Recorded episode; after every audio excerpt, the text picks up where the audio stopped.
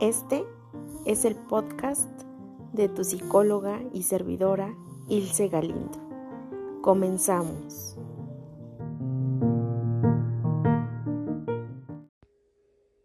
Hola a todos y a todas. Gracias por estar aquí en un nuevo episodio de Conversando con Ilse. Hoy, escucha, quiero compartir contigo el tema de miedo al final. Gracias nuevamente por tu tiempo, por tu preferencia y también por compartir todo este tipo de información, todos estos episodios. Gracias, gracias, gracias. Te mando un fuerte, fuerte abrazo y vamos a comenzar.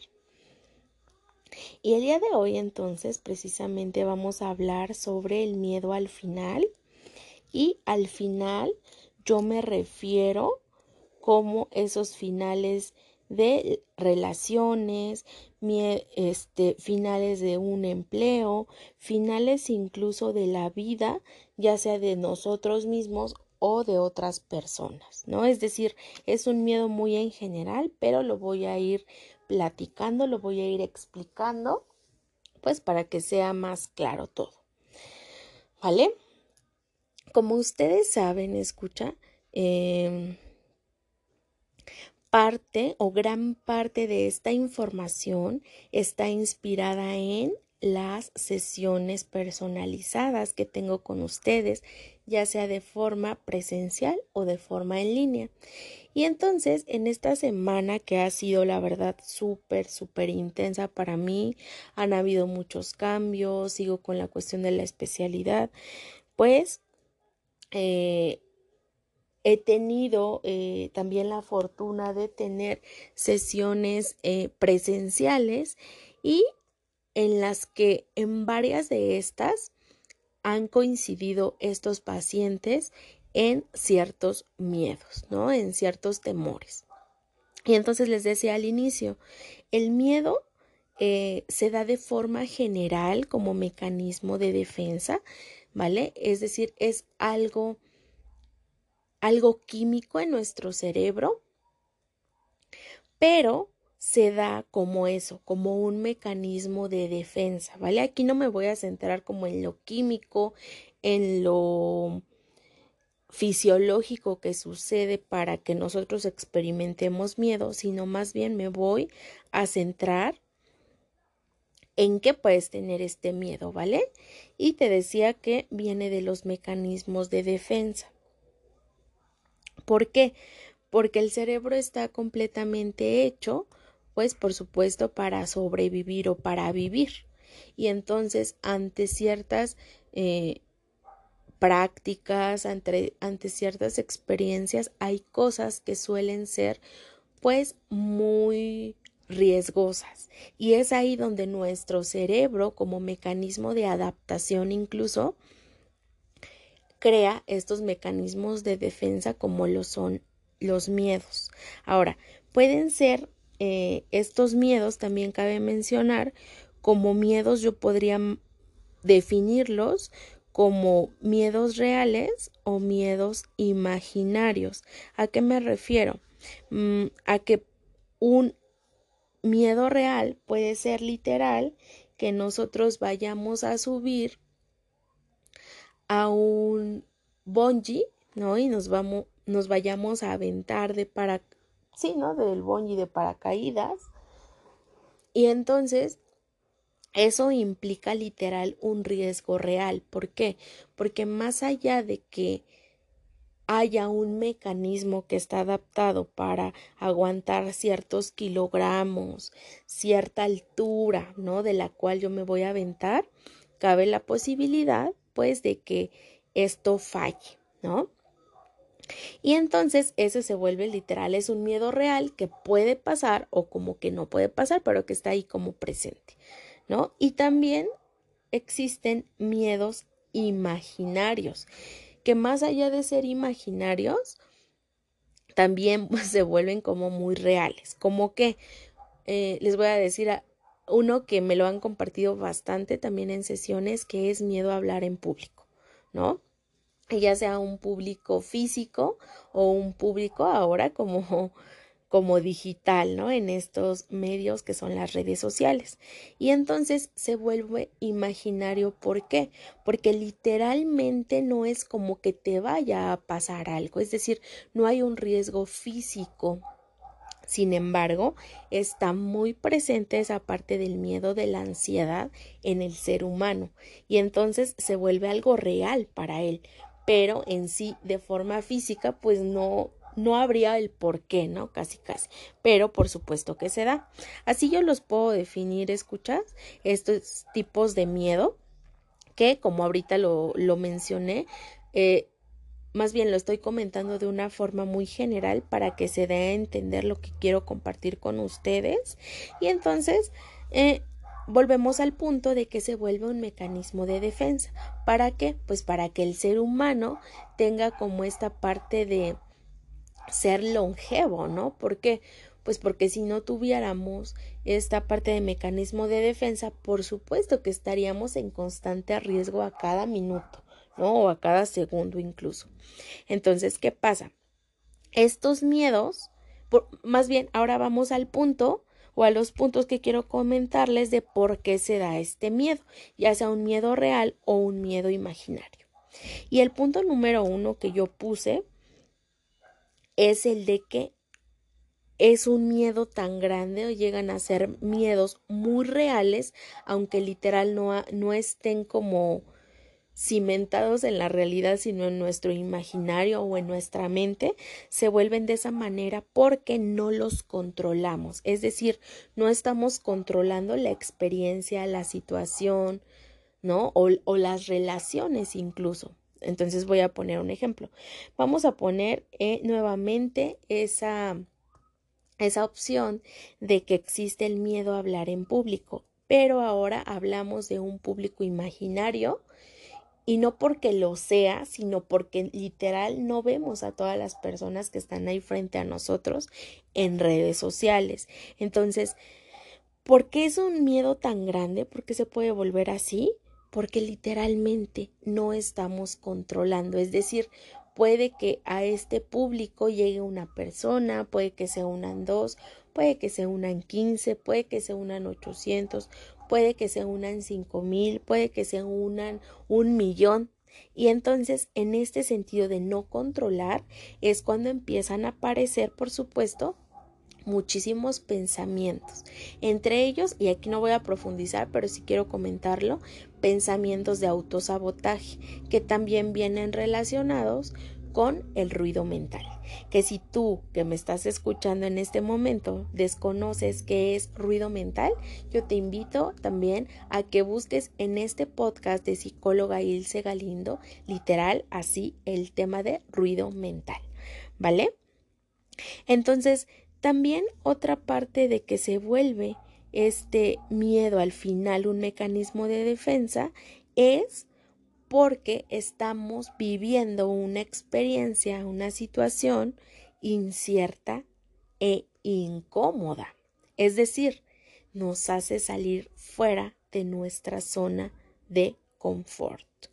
¿Vale? Aquí quiero compartir otro ejemplo de que tú elijas a una persona que amas, ¿no? Esta persona puede ser tu papá, tu mamá, alguno de tus hijos, si es que los tienes, algún amigo, alguna amiga, tu pareja, etcétera. Y entonces, ¿qué pasa?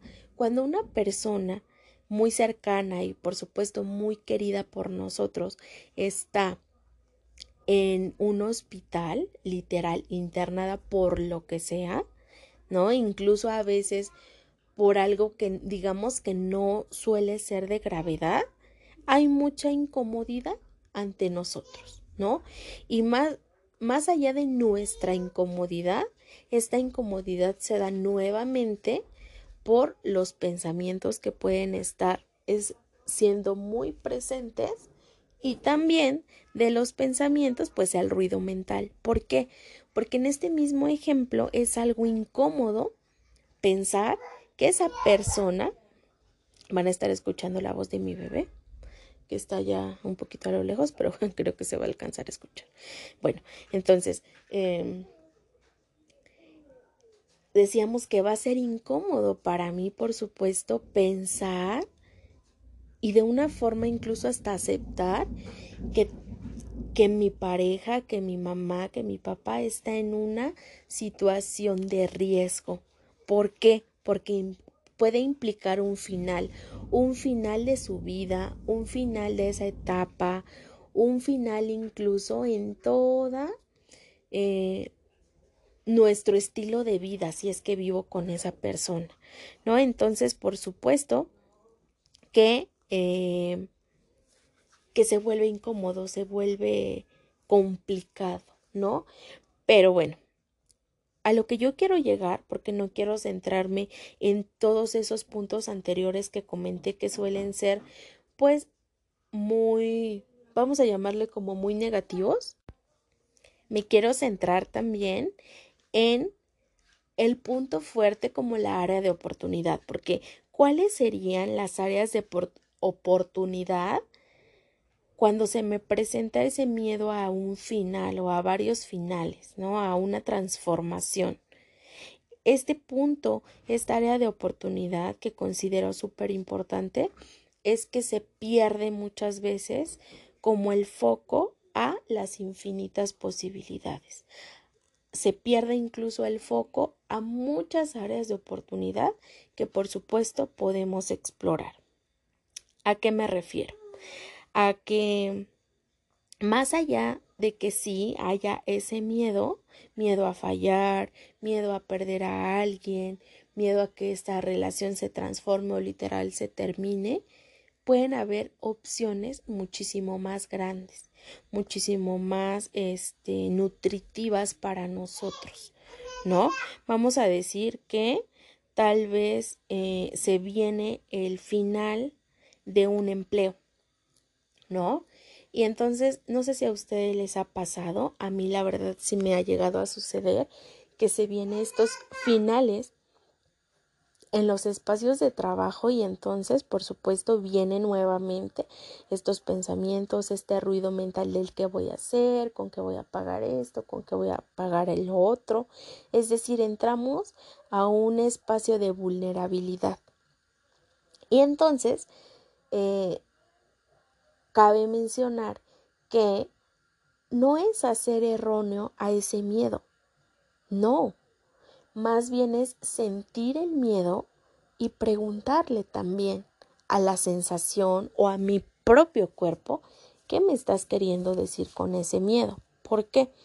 Porque ante ese tipo de cambios también a veces nuestro mismo cuerpo nos empieza a preparar para nuevas etapas de la vida. ¿Vale? No sé si me estoy dando a entender, pero yo les voy a platicar sobre una experiencia en trabajo. Resulta que cuando estaba dando eh, sesiones en consultorio físico, por ahí me parece que del 2017-2018, eh, yo ya notaba ciertas cosas en el empleo como que ya no me iban tanto. Me refiero a ciertas actitudes, a cierta, bueno, sí, a ciertas actitudes y a cierta parte incluso del ambiente que se sentía ahí.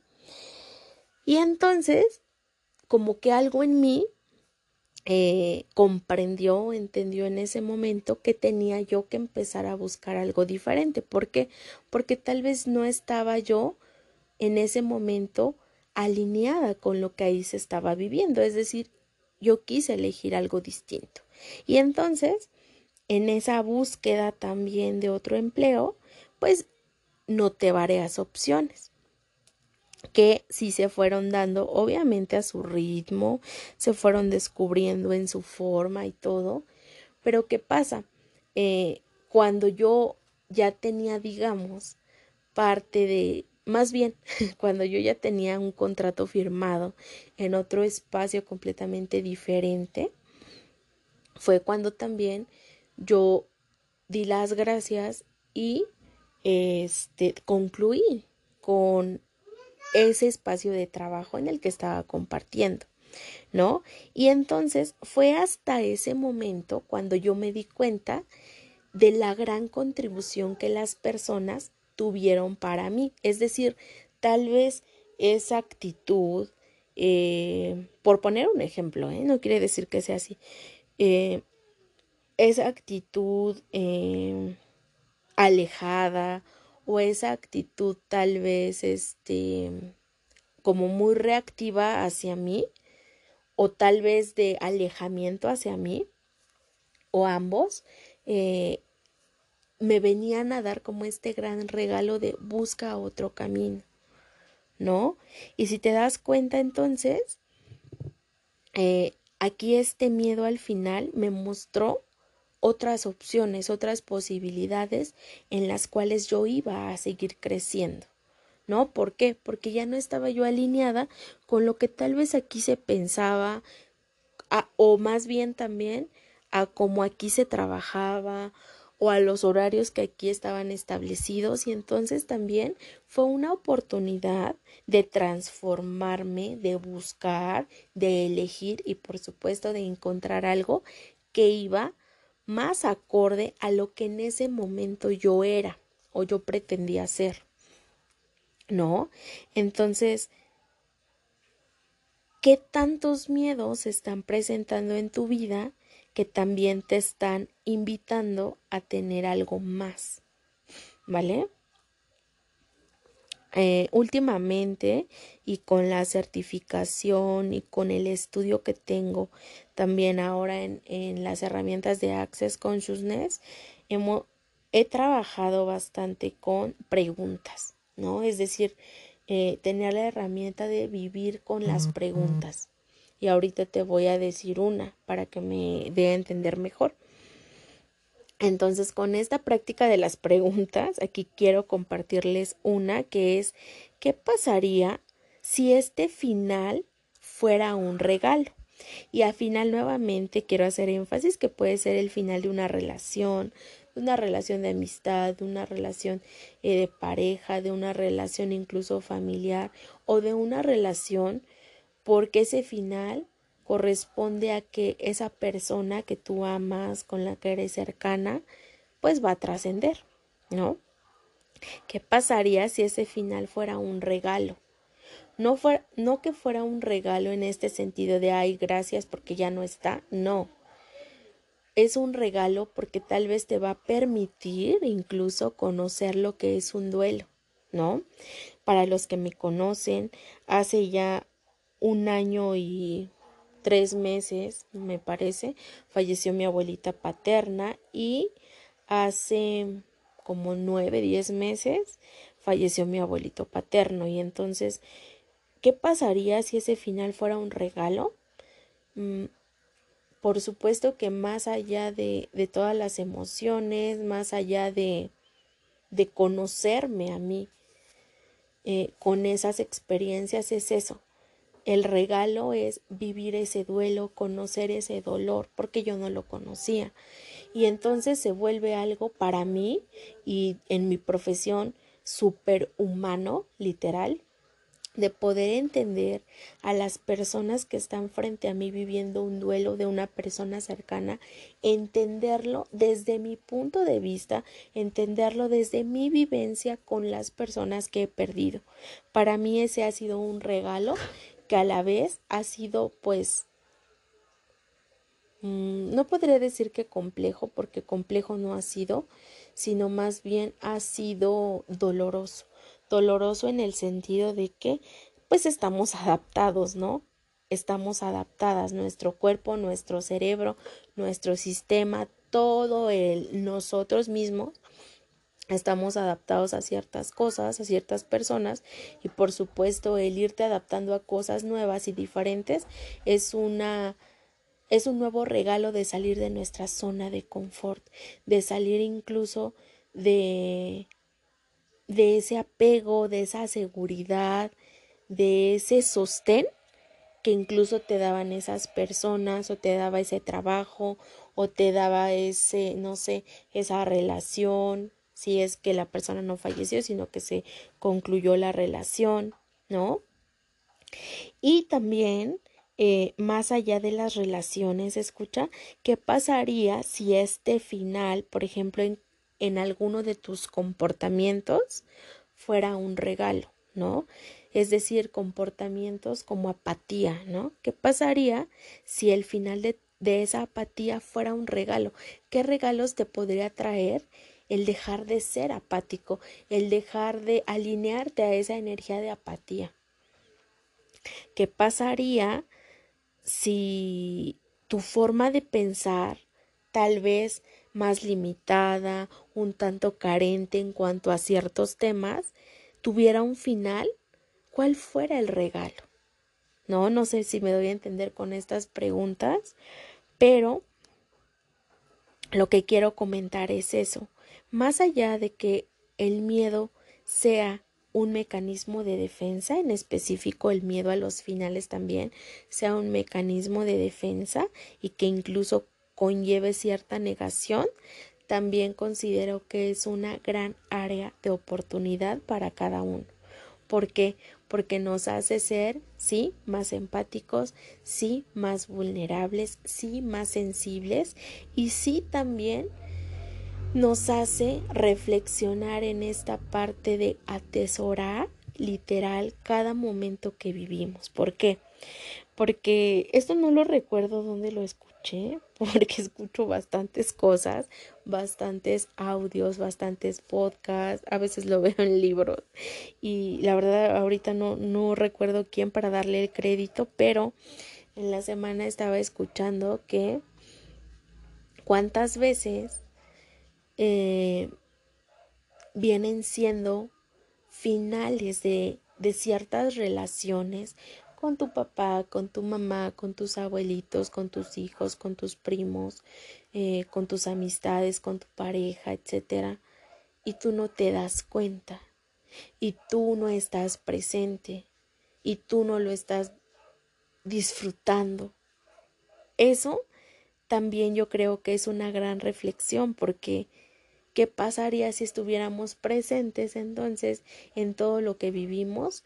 Yo creo que esos miedos a los finales no tendrían tanto peso porque sería, ok, eh, obviamente lo estoy diciendo de una forma mental, de una forma cognitiva, sí sería de, ok, todo el tiempo que he estado con tal persona, sea cual sea nuestra relación, lo he disfrutado y estoy satisfecho o satisfecha y entonces lo dejo ir con ese amor que me tuvo y que le tuve y entonces qué tanto sería un regalo también el pensar de esa manera como te decía hace un momento lo estoy diciendo de una forma muy cognitiva ¿por qué? porque todo este proceso de duelo que, que se que se desencadena de los finales de nuestra vida, ya sea desde nuevamente desde el trabajo, desde las relaciones, por supuesto que también implican ciertas emociones. ¿no? Que si tú no sabes cómo es el proceso de duelo y qué etapas tienes que pasar o que estás pasando, te invito también a que escuches la meditación del dolor, donde explico más a profundidad cuáles son estas etapas de duelo y también comparto contigo un ejercicio sumamente práctico para que tú te identifiques en qué etapa o qué emociones estás viviendo, ¿vale? Entonces, ¿qué pasaría si los finales fueran un regalo para ti, fueran como esa conclusión de un capítulo, pero que se viniera incluso un capítulo mejor, ¿no?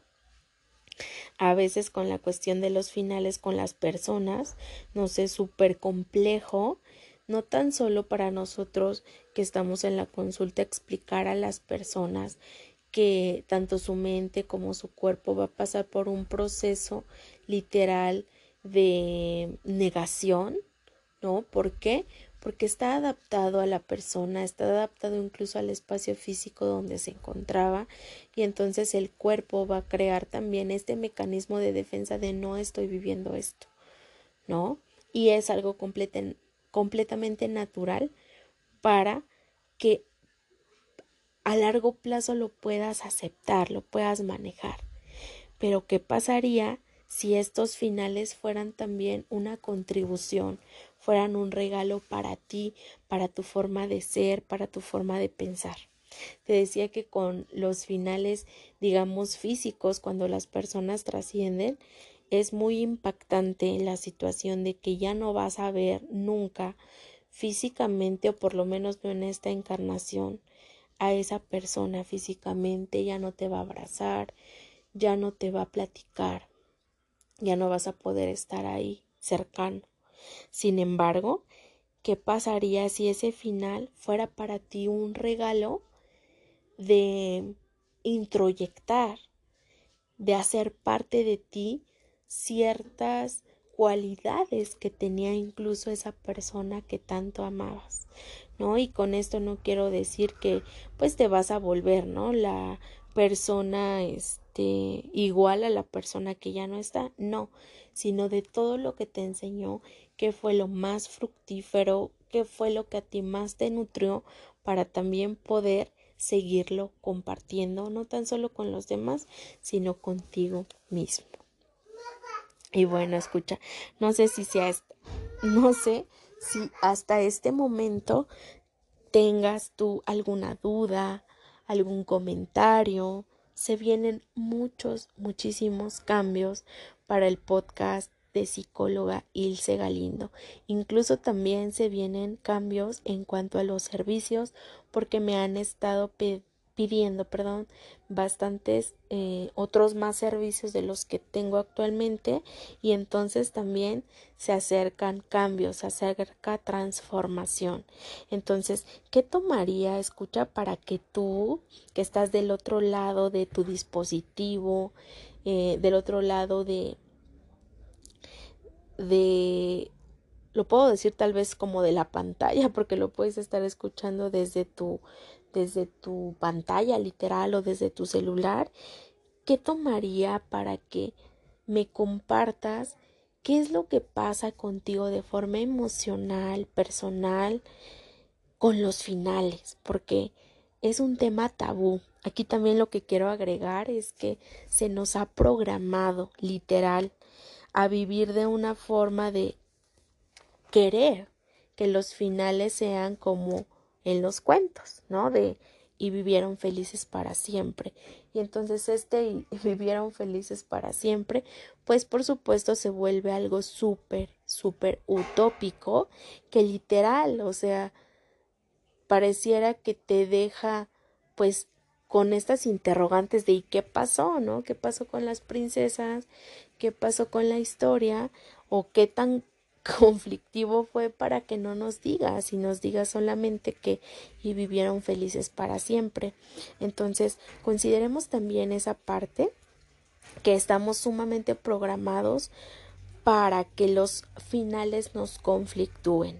Pero ¿qué tomaría para que el día de hoy tú lo veas de una forma distinta, tú lo veas de una forma como un regalo y como una contribución para ti? ¿no?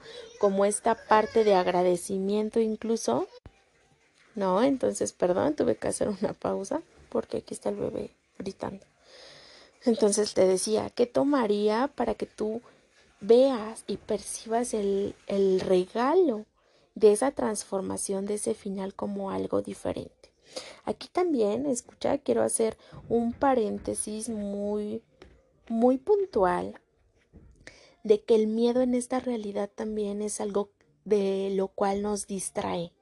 Y nos distrae porque ya te decía hace ratito, es algo incierto lo que vamos a vivir, es algo incómodo, no lo controlo, estoy saliendo de mi zona de confort, pero más allá de eso pierdo todas las opciones de las posibilidades que se puedan dar.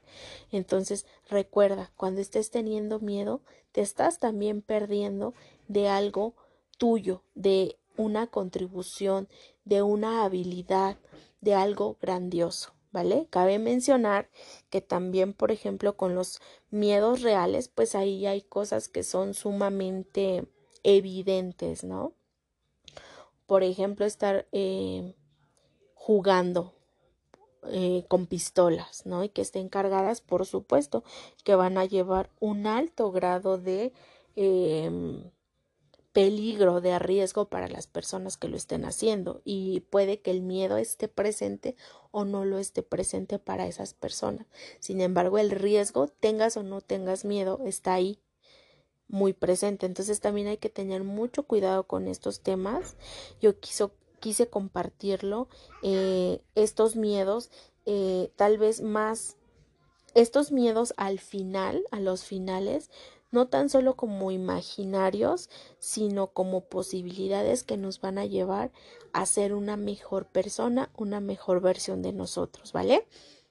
También cabe mencionar, y si ya llegaste hasta acá, esto no contribuye, no es equivalente a un espacio terapéutico completamente personalizado, no, solamente es una plática sobre el miedo a los finales y desde dónde considero que vienen y por qué y para qué y cómo podemos darle la vuelta a este miedo a los finales, ¿no? Y también cabe mencionar que eh, el que nosotros lo veamos ahora como una contribución o como un regalo no es equivalente a que no vayamos a vivir nuestro proceso de duelo. No, en definitiva se va a seguir presentando, aunque ya no le tenga yo tanto miedo al final o le siga yo teniendo mucho miedo, se va a presentar tal cual. Y entonces, ¿qué pasaría solamente si tú ves ese final, esa transformación, ese cambio en tu vida como un regalo para ti y para los otros? Por el momento entonces es, todo lo que quiero compartir, escucha con ustedes. Eh, tómense eh, estos días de reflexión.